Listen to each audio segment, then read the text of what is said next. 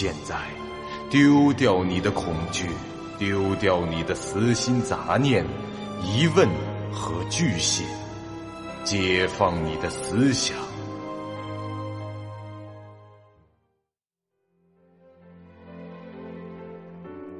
您现在收听到的是由喜马拉雅 FM 出品、巨五八瓦塔播讲的长篇恐怖网络游戏有声小说《惊悚乐园》，作者三天两觉。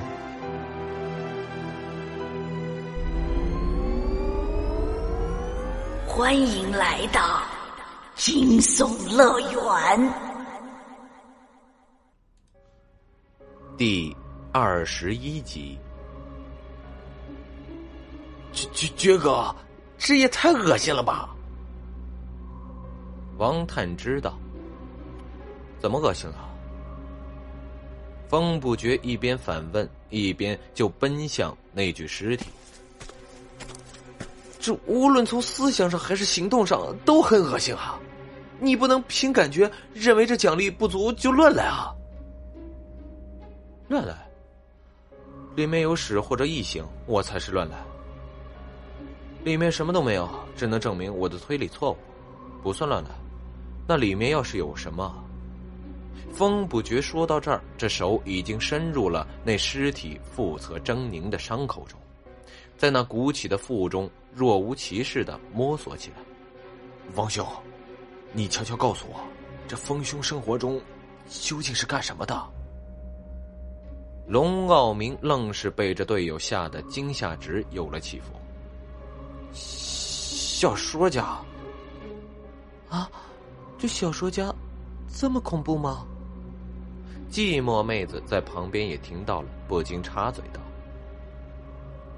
很显然，他不是主流的。”哈哈哈哈哈！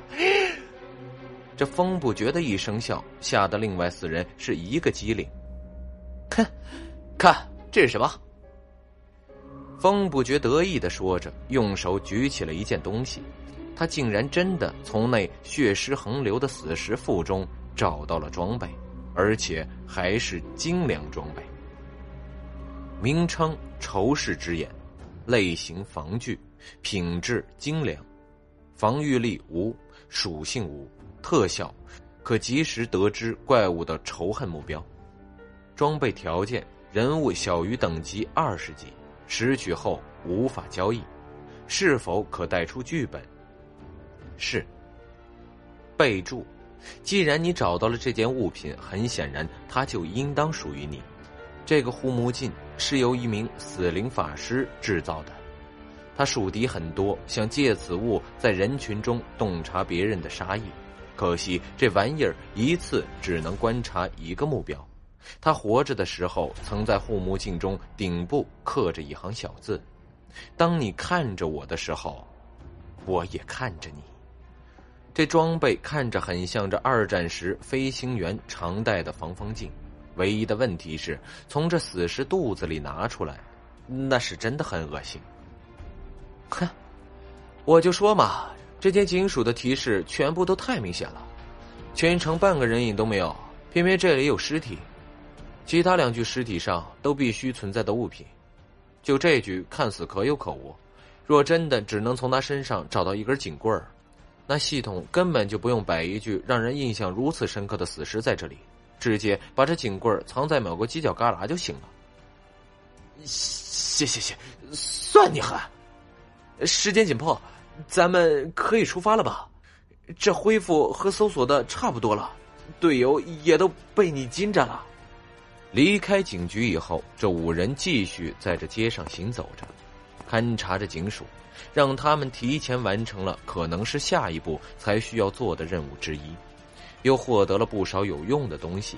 这本来众人的士气应该有所提升的，但风不觉的怪异渐渐被觉察了出来，他带给同伴们的恐惧，恐怕比这个游戏能带来的影响更加的深远。游戏里吓人的把戏，哪怕再恐怖，恐怖到把人吓得断线，大家也都清楚这是假的而已。但这风不觉的行为，如果进一步发展升级，那是难以想象的。他可是现实中真实存在的玩家，人家想起来有多后怕。停，看前面。又行了十分钟左右，龙傲明停下了脚步，指着前方说道：“众人向前方望去，又看到了一个广场，一个十分开阔的、地上铺满石子的广场，其正中间有一扇巨大的门，高于十米，宽大约四米。门的一面被漆黑的氤氲怪物所笼罩，另一面则是敞开着的。”当五人接近那扇门时，系统的提示又响了起来。当前任务完成，主线任务已更新。打开菜单栏查看之前那条搜索城市找出恶魔之门，旁边打了个勾，下面又新增了两条任务：在东第九街的警署找到火之钥匙。和在南十五街的购物中心找到木之钥匙，前一条任务在刷出来的瞬间，右边就已打了个勾。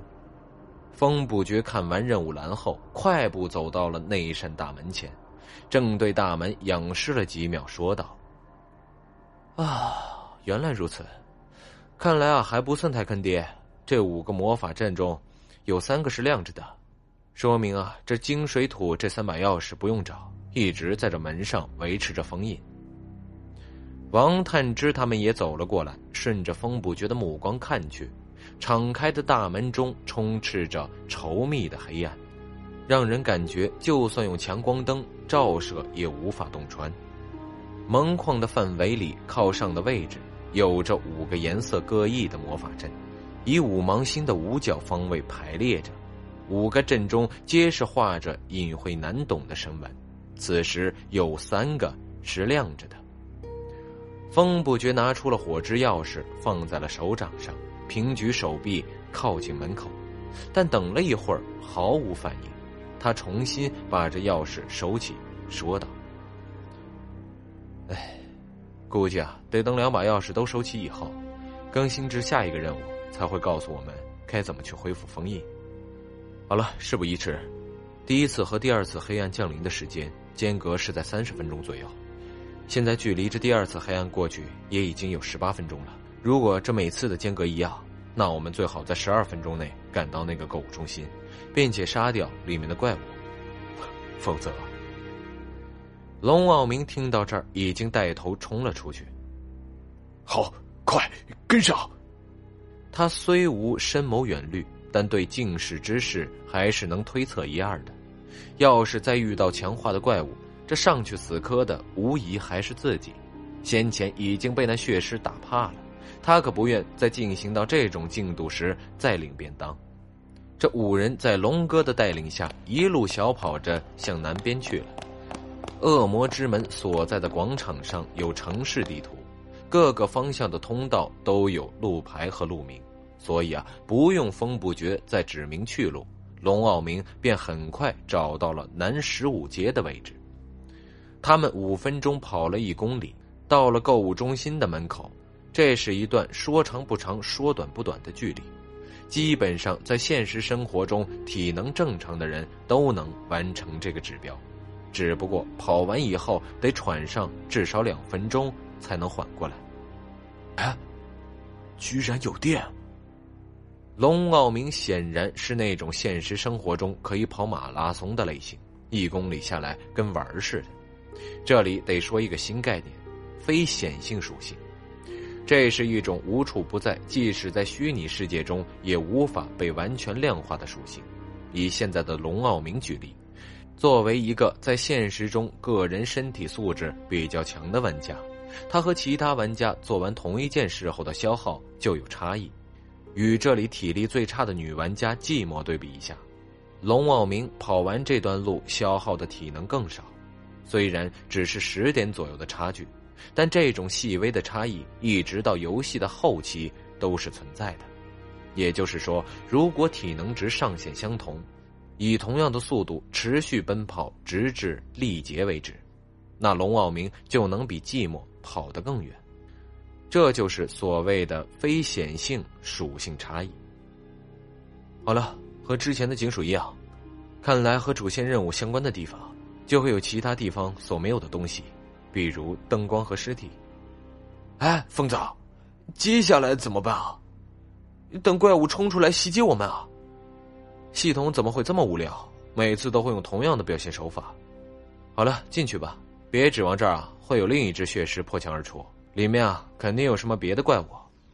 他带头走向了大门，这是一扇向两侧平移的大型玻璃门，此时持续的开着。风不觉大刺刺的就迈步进去了。这购物中心的占地极大，凭目测很难估计其到底占有几亩地。里面的灯光很明亮，电梯、自动扶梯乃至这自动售货机等等需要电的设备全都运转正常。不过，许多货架遭到了一定程度的破坏。仅主建物内就有五层楼，有两部四面透明的圆柱形电梯可上下来往。每一层都有自动扶梯，消防通道看上去也没有被堵死。这里面应该有普通的楼梯。从正门进去后，就是一个望不到边的大型超市。扫描收银台足有三十步，像整齐的队列一般，排成了一道墙。楼上每一层都有大量的其他的店铺，服装、餐饮、KTV、桌球房等等。如果这时间充裕，玩家们不把这个地方搜个遍，简直是对不起自己。风不觉二话不说，先站到了门口的指示牌前，飞快的把每一层主要经营什么给扫了一遍。但由于这是购物中心，基本应有尽有，反而起了迷惑的作用。啊，这木质钥匙会在哪里呢？卖家具的地方，还是卖玩具的地方呢？孤独也很着急的出着主意，如果这队伍里有五个风不绝，他们此刻八成已经每人包下一层，分头搞起三光行动了。但问题是，这队伍里只有一个风不绝，这世上也只有一个风不绝，分头行事没有意义，非但收获不了最大的利益，还有可能造成危险。就在风不觉思考计划之时，这忽然间，众人只觉着脚下地面一震，又生异变，一声声的撞击声竟从这地下传来。距离他们几十米外的地方，一块地面渐渐的隆起，成了个火山口一般的形状。地上的瓷砖碎片飞溅，周围的货架都被顶散开。在这样的持续撞击了七八次后，终于这一只怪物。破土而出，出现在了众人的眼前。我赌五毛钱，杀了他就能拿到钥匙。风不觉看着那棵大树说道：“这怪物的半截身体还埋在土里，展现在外面的是一根直径两米多的焦黑树干，其顶端是枯爪般延伸开的树枝，没有一片树叶。这树干上还有着类似五官的东西，当然。”这也是木头的。龙傲明可没有心思开玩笑，他说道：“我看这家伙无法移动，就算顶上的树杈能当手用，控制的范围也不大。只要贴在他旁边，避开他那张嘴，绕到后面，就是他的攻击盲区。”风不觉一边听着他说着，一边不紧不慢的从行囊中拿出了仇视之眼，给自己戴上。这物品放入行囊，再拿出来以后就会变干净。就算沾满了血和碎肉的武器，只要在行囊这超维度的口袋里一进一出，也可恢复如常。所以风不觉现在戴着的护目镜上没有什么异味和异物的，只不过旁人还是会立即联想到。好了，我先看看，他现在的目标是。风不觉话未说完，神色一变，然后将头渐渐的抬了起来，转过身去，望向了商场五楼那儿一段扶手的边缘。那正好是一个光线的盲区，扶手边缘上正蹲着一个人形的黑影。在风不觉和众人抬头转身时，他似乎知道自己被发现了，顺势张开了一对蝙蝠翅膀，沿着墙急速而下，向着地面。高速俯冲，喂，什么状况？蝙蝠侠？我个人更倾向于恶魔之类啊！趴下！风不觉突然高声的喊道：“他自己第一个抱头伏地。”风不觉在这一刻已经洞察到了那怪物的仇恨目标，并非他们中的任何一人，而是那钻出地面的黑色树怪。果然，这恶魔在即将撞到地面的高度改变了方向，转了个弧度，继续加速，径直朝着树怪飞扑过去。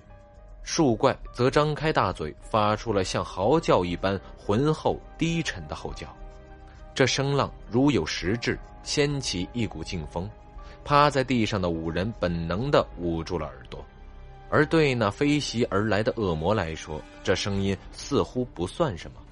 那恶魔也张开獠牙森森的大口，一边继续向前飞行，一边也发出了吼声。这是一声凄吼，尖利且极具穿透力，就像这指甲划过玻璃，让人五脏六腑都会发麻。这两只怪物，一个男低音，一个女高音，两种嚎叫交相辉映，却没有给人愉悦的享受，反而带来了痛苦的折磨。本集播讲完毕，感谢您收听由喜马拉雅 FM 出品的长篇恐怖悬疑惊悚玄。感谢您的收听，去运用商店下载 Patreon 运用城市，在首页搜索海量有声书，或点击下方链接。听更多小说等内容。